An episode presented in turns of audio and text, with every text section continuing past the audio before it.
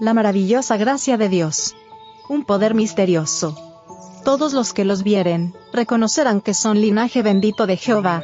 Isaías 61, verso 9. En el plan de redención hay misterios que la mente humana no puede sondear, muchas cosas que la sabiduría humana no puede explicar, pero la naturaleza puede enseñarnos con respecto al misterio de la piedad. Cada arbusto, cada árbol que da fruto, todo vegetal, contienen lecciones que podemos estudiar. En el crecimiento de la semilla podemos leer los misterios del reino de Dios. Para el corazón suavizado por la gracia de Dios, el sol, la luna, las estrellas, los árboles, las flores del campo pronuncian palabras de consejo. Las leyes de Dios para la naturaleza son obedecidas por la naturaleza. La nube y la tormenta, el rayo de sol y la llovizna, el rocío y la lluvia, todos ellos están bajo la supervisión de Dios y rinden obediencia a su mandato.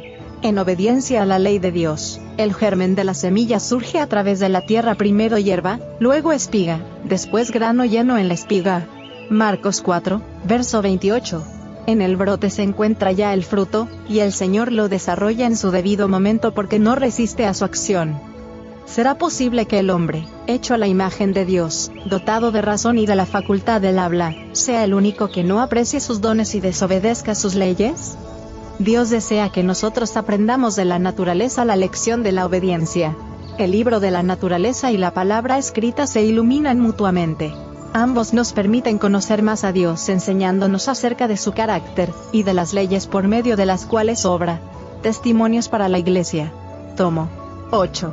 Página 326 a la 328. Hablad a vuestros hijos del poder obrador de milagros de Dios.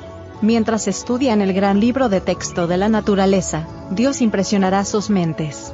El agricultor labra su tierra y siembra su semilla, pero no puede hacerla crecer, debe confiar en que Dios hará lo que ningún poder humano puede realizar. El Señor pone su poder vital en la semilla para que surja a la vida. Consejos para los maestros, padres y alumnos, acerca de la educación cristiana. Página 96. Traducción revisada.